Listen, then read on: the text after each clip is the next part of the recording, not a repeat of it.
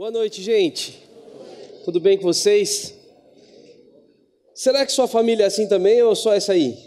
Hã? Tem muita gente que vive num conflito de casa que não sabe mais o que fazer com sua própria família. Fala assim para mim, pastor do céu, você não tem noção como lá em casa o bicho pega. E eu estou aqui nessa noite para a gente conversar um pouquinho sobre essa ideia que a gente vem falando da nossa nova série. Mas antes eu quero convidar você a fazer uma oração. Feche seus olhos um instante. Curve sua cabeça. Feche seus olhos. Vamos orar?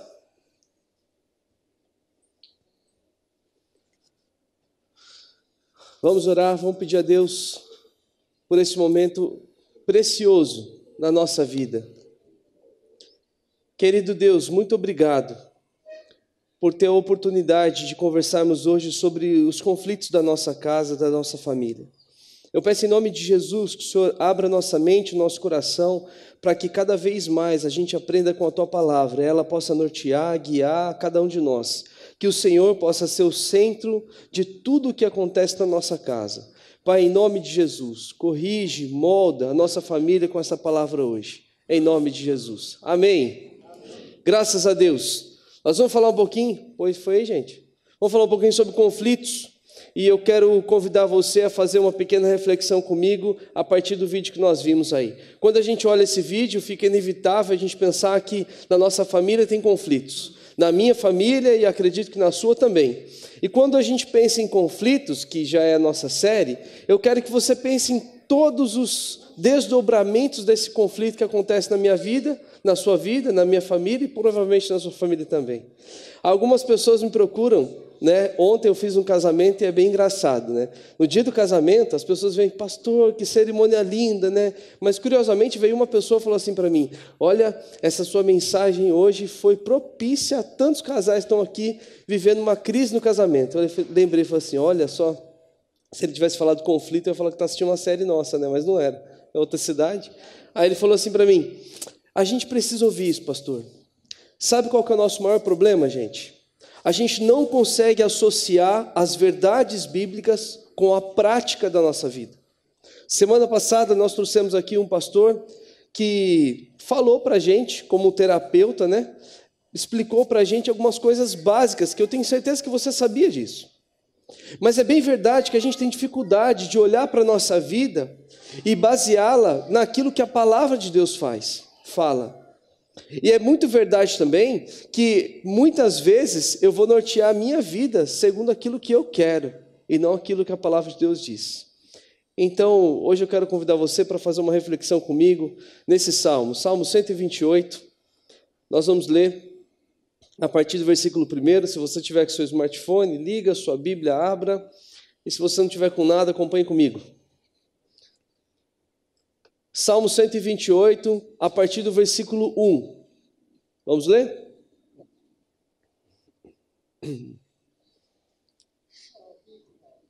Diz assim então: Como é feliz aquele que teme ao Senhor, que anda em seus caminhos.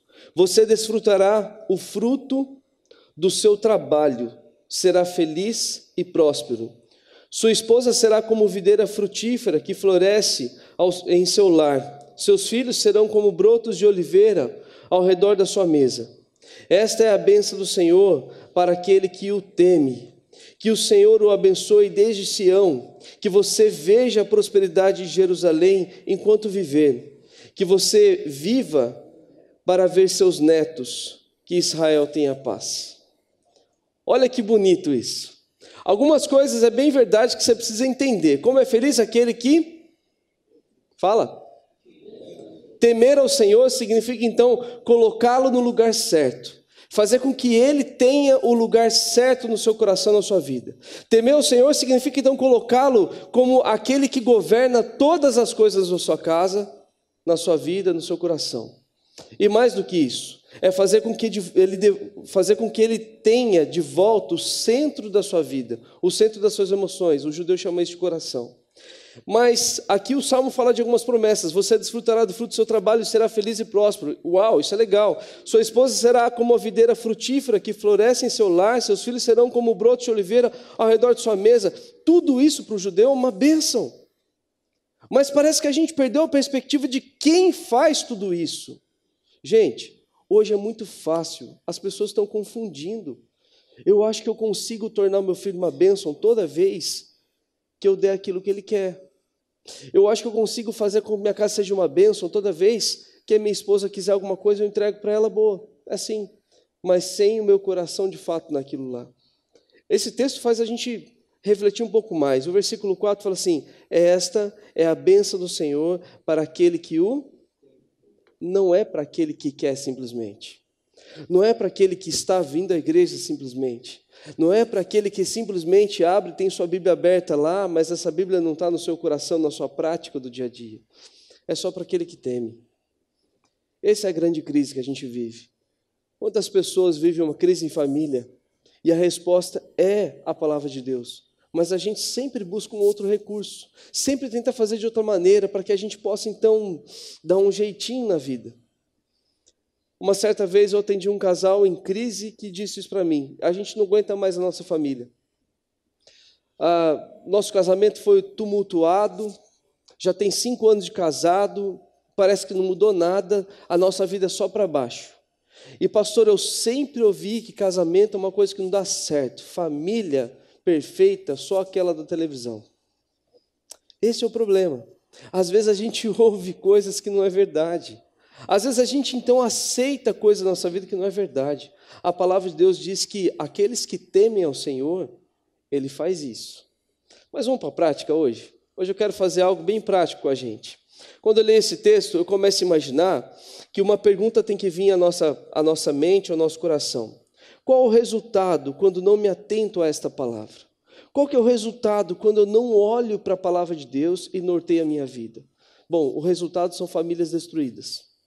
Hoje, como nunca, a gente tinha um tempo atrás é, uma certa percepção. Quando acontecia uma separação, a família ficava um pouco abalada, ficava aquela coisa ruim, né? As pessoas falavam: olha, aquela moça é separada, tinha um negócio assim, né? hoje não tem mais. A gente perdeu até aquele senso, sabe, que, que parecia que norteava a, a, nossa cultura, nós perdemos. Isso não tem mais. Hoje não tem problema você casar para ver se vai dar certo. Hoje não tem problema porque as pessoas tentam justificar que o formato das famílias hoje, na verdade, é um multiforme. Não tem problema você ter é, cinco, seis filhos espalhados pelo mundo, sem esses filhos estar próximos a você, não tem problema. O que você não está entendendo é que quando a gente não conhece os resultados da palavra de Deus e não aplica a nossa vida, você começa a ter sérios, sérios problemas. E esses problemas é que a gente tem que falar hoje. Um dos problemas que as famílias sempre têm são as brigas frequentes em casa. Quem já, quem já presenciou uma briga em casa dos pais? Levanta a mão para ver. Qualquer época da sua história. Já? Alguns têm a bênção de nunca ter visto isso. Sabia? Eu já conheci pessoas que nunca viram isso. Meus pais nunca brigaram. Falou, uau, que massa. Nunca brigaram. Aí você pergunta, e você? Parece que o negócio não passou de pai para filho. Esse negócio não. Brigas em casa têm se tornado cada vez mais comum. E as pessoas têm dificuldade de admitir que a briga é causada pela dureza de coração. Esse negócio de estar com o coração duro faz com que as pessoas cada vez mais, então, não se atente àquilo que Deus quer fazer. Uma das principais coisas que faz curar uma família ferida é o perdão. E quantas pessoas leem sobre o perdão, ouvem na igreja sobre perdão, mas não conseguem colocar em prática isso? Quantas famílias preferem, então, um, cada um olhar, seguir seu caminho, cada um ir para um lado, do que de fato olhar para aquilo que a palavra de Deus diz e nortear o seu coração segundo a palavra de Deus? Não, é melhor seguir o meu coração. Quando a gente segue o nosso coração, a gente é enganado, porque a Bíblia diz que nosso coração é enganoso. Ele vai te enganar. Hoje eu quero chamar três casais aqui em cima comigo. Casais voluntários, viu, gente? Não combinei com ninguém. Eu quero que você se voluntarie para vir aqui comigo. Nós vamos construir uma ideia juntos. Eu quero que os homens pensem em três coisas que eles não querem que tenham numa casa. E as mulheres vão pensar em três coisas que elas querem que tenham numa casa, pensando em conflito de família, ok?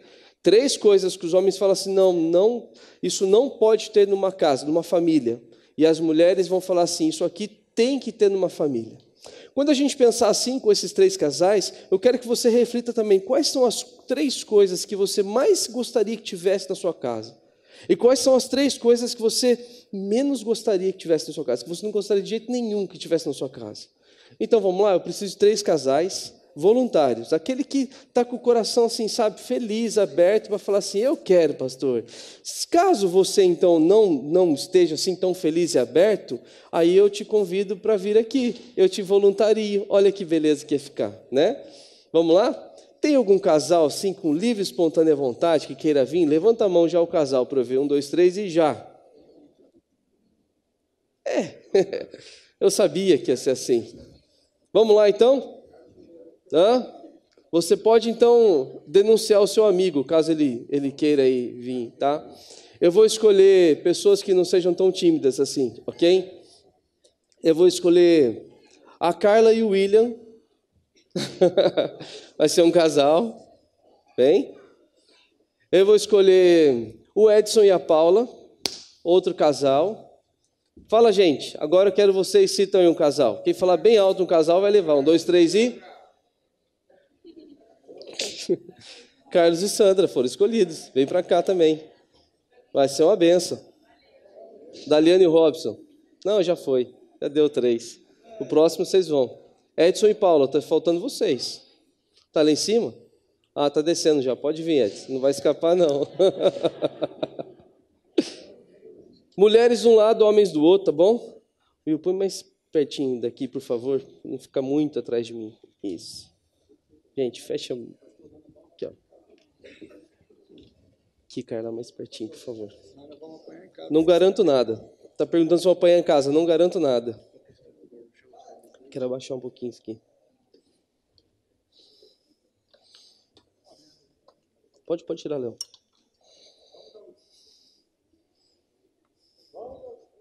Bom, pensando então que agora a gente já tem três casais para fazer a nossa dinâmica e repensar essa ideia toda do que a gente quer e do que a gente não quer em casa. Por que, que eu chamei gente aqui? Porque geralmente tudo que a gente fala aqui na igreja, eu, qualquer outro pastor, eu, eu, eu, trouxe, eu trouxe pastor já, eu trouxe um terapeuta, mas parece que a coisa ainda não vai. Então hoje a gente vai fazer na prática.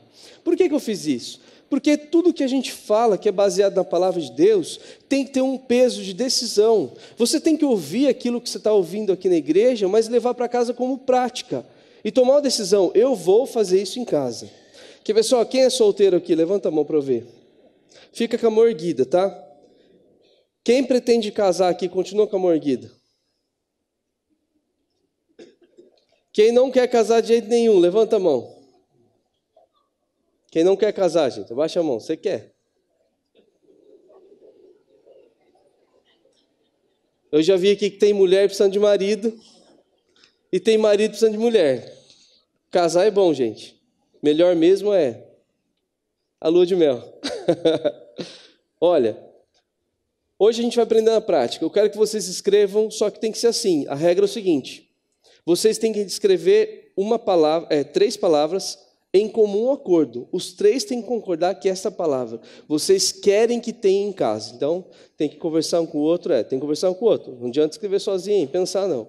Vocês têm que fazer pleno acordo que essa palavra tem que ter em casa, esse negócio, certo? São três, mais uma de cada vez, ok? Vocês vão escrever em comum acordo aquilo que vocês não querem que, no caso, numa família, ok? Uma família, tá? Que não pode ter numa família, em comum acordo. As três têm que estar de acordo com isso e assinar embaixo, certo? Por que, que a gente vai fazer isso? Porque depois que a gente descobrir quais são as palavras que a gente quer e que a gente não quer que tenha em casa, nós vamos repensar agora sobre a nossa história. Quais são as coisas que você quer levar para a sua história, as coisas que você não quer levar para a sua história?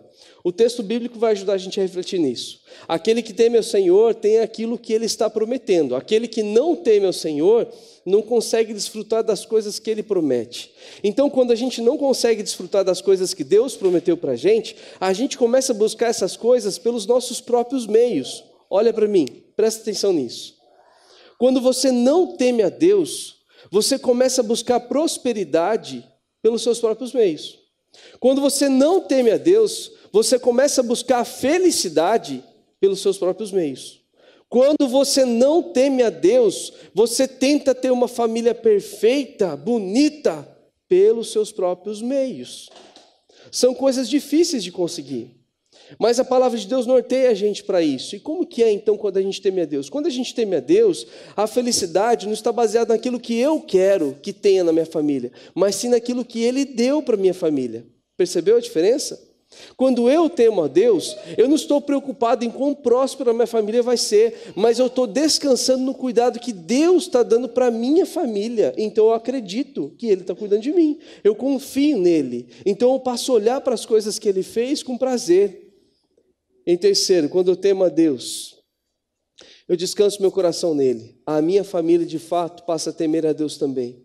A minha família passa a perceber que tudo aquilo que vem, vem da palavra de Deus, vem de Deus, e Ele constrói em nós. É um aspecto diferente de família. A, a sociedade tem moldado o termo família e o conceito por muito tempo. Ultimamente, a gente viu isso mais forte por conta da política e tudo mais. Mas em 1960 teve uma revolução sexual, que falaram, deram esse nome, que mexeu bastante com isso. Então falou assim: não, você pode ter livre prazer com qualquer um. Isso afetou diretamente a construção do casamento. Isso afetou diretamente as famílias. Aquele negócio que a gente tinha então de conversar com os filhos mudou o vocabulário, mudou o jeito de falar, mudou o jeito de pensar, mudou a maneira que as famílias agiam. E mais do que isso, quando a gente então deixa de confiar em Deus como aquele que é o provedor da nossa casa, a gente começa então a buscar os prazeres de casa, fora de casa. A gente começa a encontrar prazer em outras coisas, menos na nossa família. Então, antes da resposta vir, já está pronto aí? Uma só? Então vai.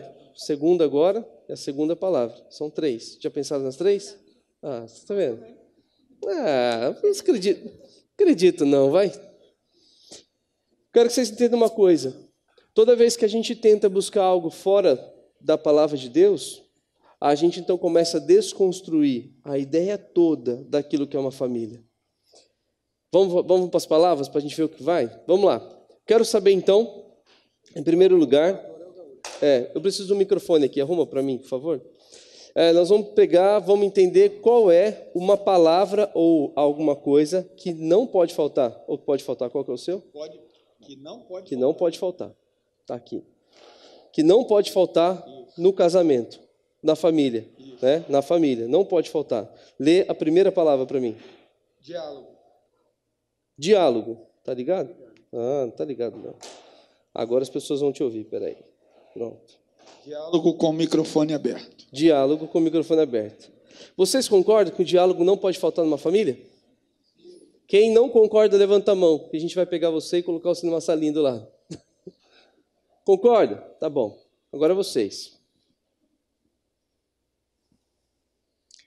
É não, é, não pode ter no relacionamento brigas. Olha que interessante, não foi nem combinado. Se tem que ter diálogo, não pode ter briga. Você percebeu? Sabe que eu aprendi uma lição esses dias, né? Quando alguém estiver falando muito alto com você, você tem uma técnica muito exclusiva. Você abaixa o tom de voz. Aí a pessoa começa a gritar, abaixa o tom de voz. Mais Isso quase não falha. Se não se falhar, aí você ergue, né? E vai para o passo, parte para o pau, porque aí não tem jeito. não tem jeito, né, gente? Aí, tô brincando, não é isso não. Mas o mais interessante é que eu quero que vocês percebam quais são as palavras que vão nortear um sentimento de uma família. Vamos para a segunda. Cumplicidade. Cumplicidade não pode faltar numa família, certo? Não pode faltar. Falta de companheirismo. É, acho que deu, deu bug aqui, né? É outra coisa, né? Não faltar é vocês, né? O que não pode ter. Não pode ter. Tá, o que pode faltar? Como que é? Não, nossa, que tem que ter. Isso, companheirismo. Tem que ter. Tá bom? Mas, mas quando eu penso assim, vocês estão fazendo errado. Porque as mulheres estão certas. Sempre.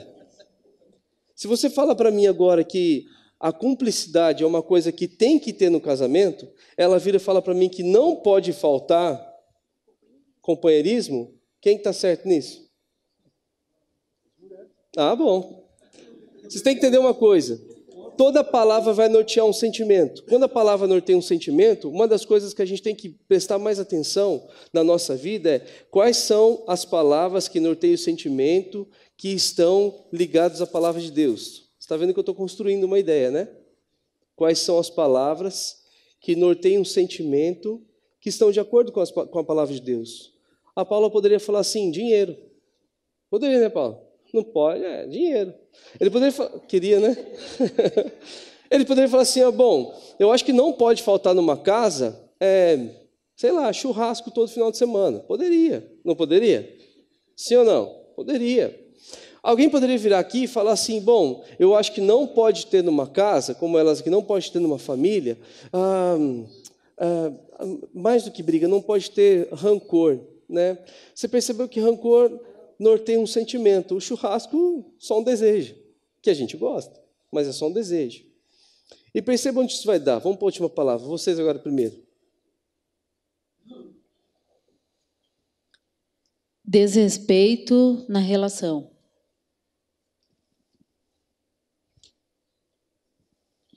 Amor. Amor. O que tem que ter numa família é amor. O que não pode faltar numa família. É, eu acho que vocês estão bugando minha, minha série aqui. Vocês estão errando agora. Eu, eu sempre imaginei que fossem os homens que tivessem sempre errados numa relação. Mas eu começo a perceber, ouvindo as mulheres, que não sempre os homens estão errados, as mulheres estão erradas. Porque amor é mais importante, não é? Do que isso que você falou aí.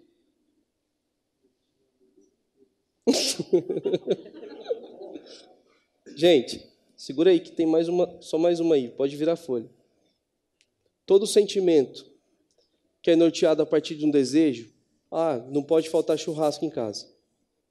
Todo sentimento que norteia um desejo, que leva um pensamento que não está ligado à palavra de Deus, pode te causar um problema. Tem problema ter churrasco em casa? De maneira alguma. Mas o problema é quando isso não vem de acordo com o casal, que está ligado à cumplicidade, que está ligado ao amor, que tem a ver com companheirismo e com a palavra de Deus. Por que, que estou dizendo isso? O salmo que nós lemos, vou voltar ele aqui para vocês verem. O salmo que a gente leu,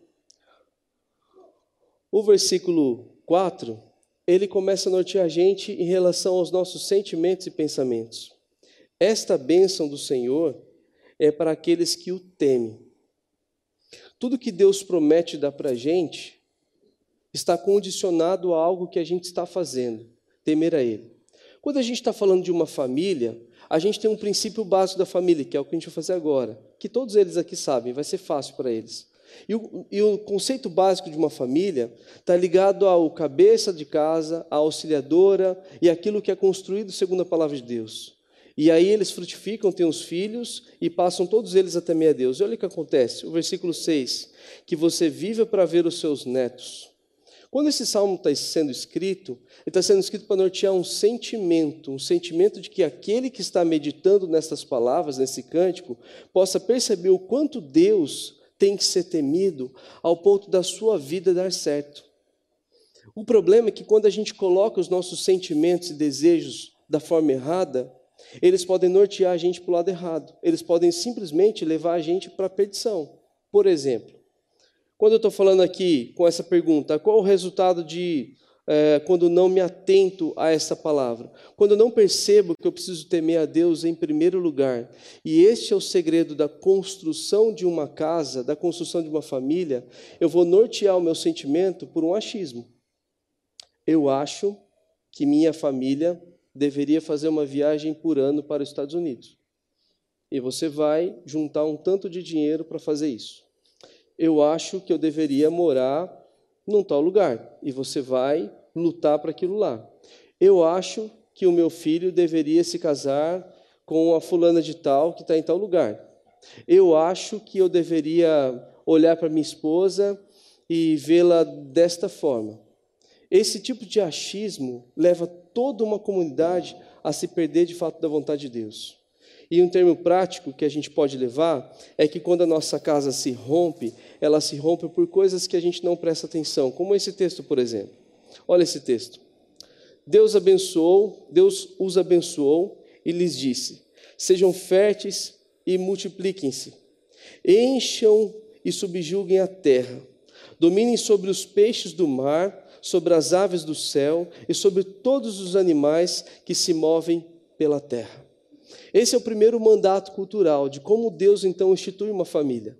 A família então estava ali pronta para fazer com que a vontade de Deus fosse feita, a partir desses conceitos. Deus então, a primeira coisa que ele faz é abençoar a primeira família. E ele fala então para eles agora: sejam férteis, multipliquem-se, enche esse lugar, domine sobre tudo que vocês estão vendo. Esse mandato cultural, ele está condicionado à primeira coisa que Deus faz, que é abençoar a família. Percebeu? E quando a família, então, é, não segue mais isso, que a gente entra na parte do pecado, a família, então, passa a subjugar a terra da forma como ele pensa. E é exatamente assim que foi construída a nossa sociedade. Quando a família cai em pecado, quando o, homem entra, quando o pecado entra no mundo através do homem e da mulher, o que, que acontece? Eles continuam no mandato cultural, mas a partir de agora, da forma como eles querem não mais sendo abençoados por Deus. Olha o outro texto que interessante. Por essa razão, o homem deixará pai e mãe e se unirá à sua mulher, e eles se tornarão uma só carne.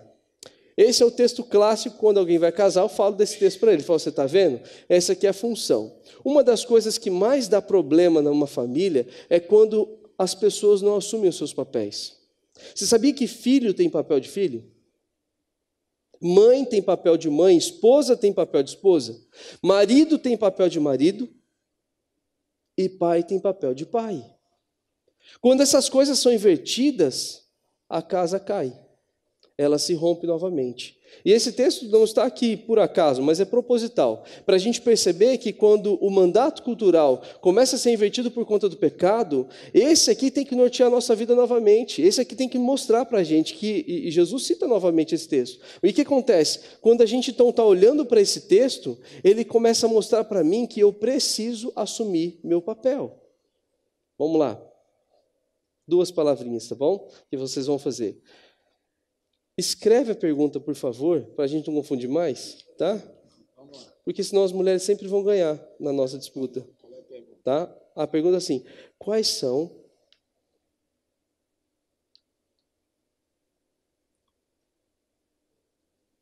Só para ele.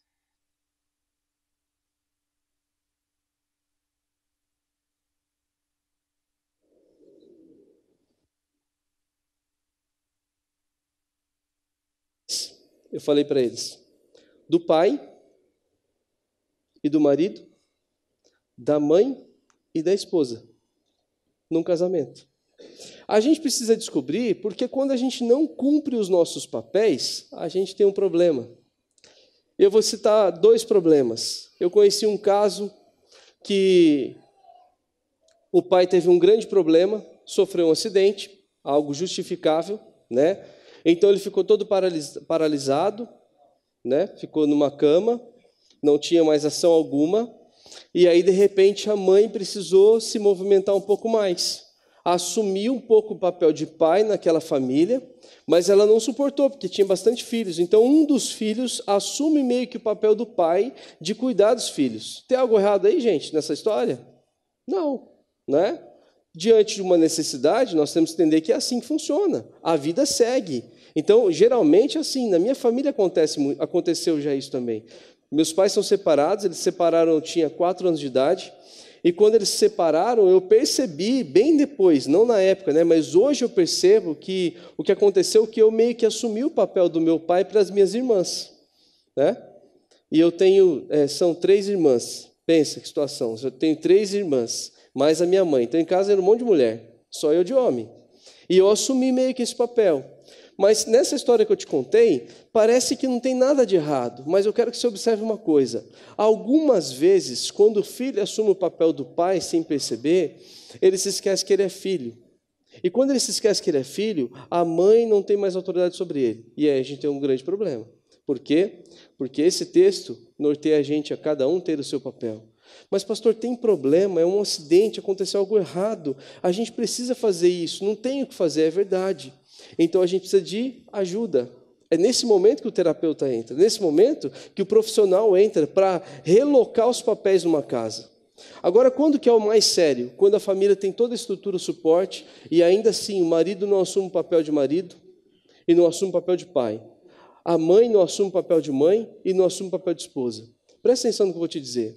Quando você não cumpre o seu papel, você não consegue perceber as bênçãos de Deus na sua vida. É fato isso. Quando você deixa de cumprir o seu papel de mulher no seu casamento, o seu casamento corre um sério risco. Quando você deixa de cumprir o seu papel de mãe, os seus filhos correm um sério risco. Quando você deixa de cumprir o seu papel de pai, você deixa com que toda a sua família seja descoberta e fique descoberta daquilo que Deus tem para eles.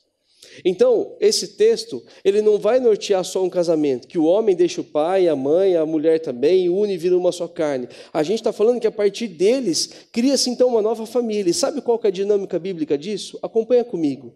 Adão e Eva estão lá juntos, Deus vai, coloca bênção sobre eles e fala assim, agora vocês crescem, multiplicam e vai.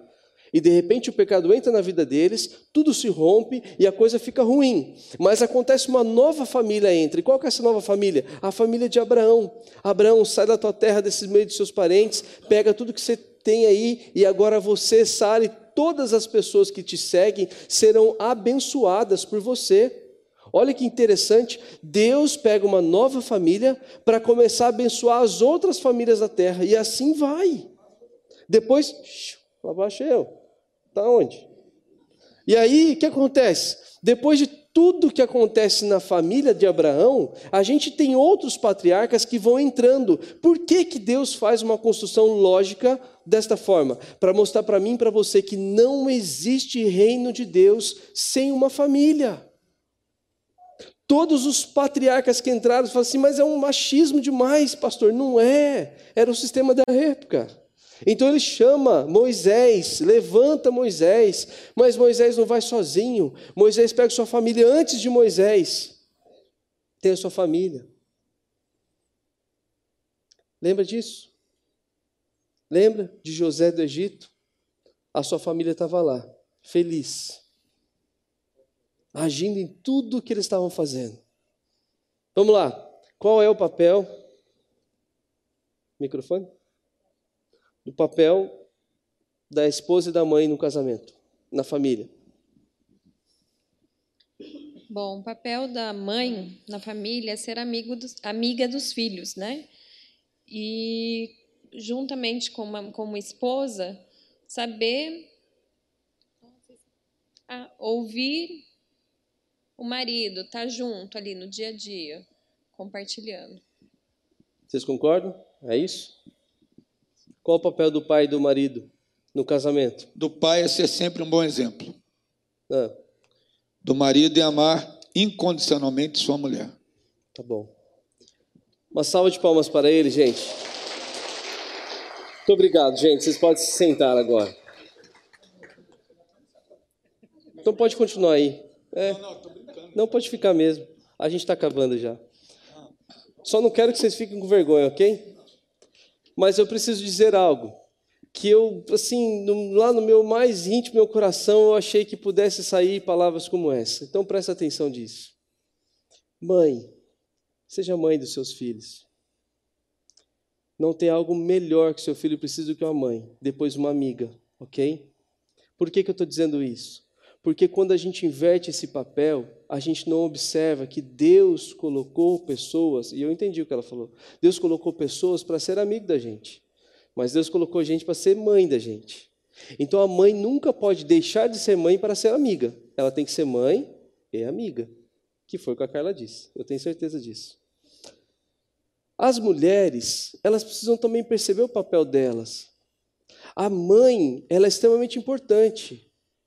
A mulher é ainda mais. Qual que é o papel da mulher num casamento? Você sabe? O papel da mulher no casamento é ser a auxiliadora. Algumas pessoas têm um problema com a palavra submissão, né? Então a mulher deve ser submissa ao homem. Você já enxerga um chicote na mão do homem. É assim que funciona? Assim de jeito nenhum. Mas a Bíblia fala que a mulher se submete, é submissa ao homem que morre por ela. Então fala para mim, mulheres, você então não seria submissa ao marido que morre por você? Sim ou não? Sim, até eu. Pensa se não, um homem que morre por você. Mas é mais do que isso. A palavra submissão significa estar sobre a mesma missão, debaixo da mesma missão. A mulher foi criada com o papel de auxiliadora para dar suporte na missão que Deus deu. Então, o papel do homem no casamento é tomar direção daquilo que ele sabe que é para fazer. E toda a Escritura está levando a gente a entender isso. A gente então é apontado constantemente que Deus fala com o homem para que esse homem seja o cabeça do lar. E não é porque ele menospreza a mulher, porque ela tem um papel importante. Mulheres, Deus criou vocês com esse perfil para que vocês então sejam auxiliadoras. Não estou dizendo que as mulheres não devem ser protagonistas das histórias, a gente sabe que não é assim que funciona. Eu estou dizendo para você que Deus criou a mulher com um papel importante, e às vezes, quando esse papel é invertido, a gente tem um problema sério na família, porque aí a filha não consegue enxergar mais essa submissão da autoridade de Deus na vida dela também. Então ela repete o que a, que a mãe fazia. Então esse negócio vai levando, vai levando. Aí, quando o homem não entende seu papel de estar à frente, eu tenho um exemplo que um pastor uma vez disse para mim, é muito verdade. Falou assim: ó, se no assalto ah, vocês então tiverem que tomar um tiro, você precisa ser o primeiro a entrar na frente de sua mulher. Alguns vão pensar assim: ha, ha, ha. Você diz, vai pegar a mulher, ó, usa de escudo. e vai pedir a Deus que seja uma mulher desse tamanho para proteger mais ainda, pensa. Mas a Bíblia fala que o homem, que o marido tem que amar a esposa igual Jesus amou a igreja. Você sabe o que quer dizer isso? Não significa só morrer por ela, morrer já é muito, certo? Significa renunciar tudo que tem, todo o seu status, por amor a ela. Quando o homem não faz isso, quebra a família. Renuncia tudo que tem. O pai precisa renunciar coisas que tem para dar atenção ao seu filho. Porque os filhos, eles são como flechas, e sabe o que quer dizer isso na, na, na compreensão então é, judaica desse negócio? Quer dizer então que ele precisa ser lançado no alvo, no lugar certo. E é função dos pais fazer isso. Nosso próximo tema é esse, eu não quero dar spoiler aqui, ok? Eu vou falar de pais e filhos no próximo tema. E eu quero que você entenda, quando a família então não compreende o seu papel na história, eles não conseguem ser abençoados. E esse texto aqui traz luz a tudo isso que a gente está falando. Lê comigo. Mas se vocês se recusam a servir ao Senhor, escolham hoje a quem servirão. Escolherão servir aos deuses ou aos.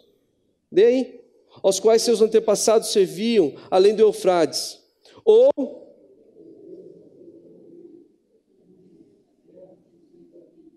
Quanto a mim, eu e minha família serviremos ao Senhor. Josué, em um momento de crise, com todo o seu pessoal, falou assim: vocês têm que escolher. Quem que vocês vão servir?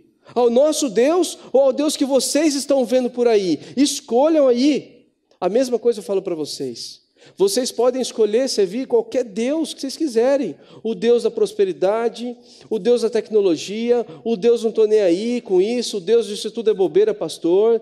Mas você precisa entender que, seguindo o padrão bíblico, o que você tem que entender é isso. Quanto a mim, eu e minha família serviremos aos Deus dos exércitos, ao Senhor.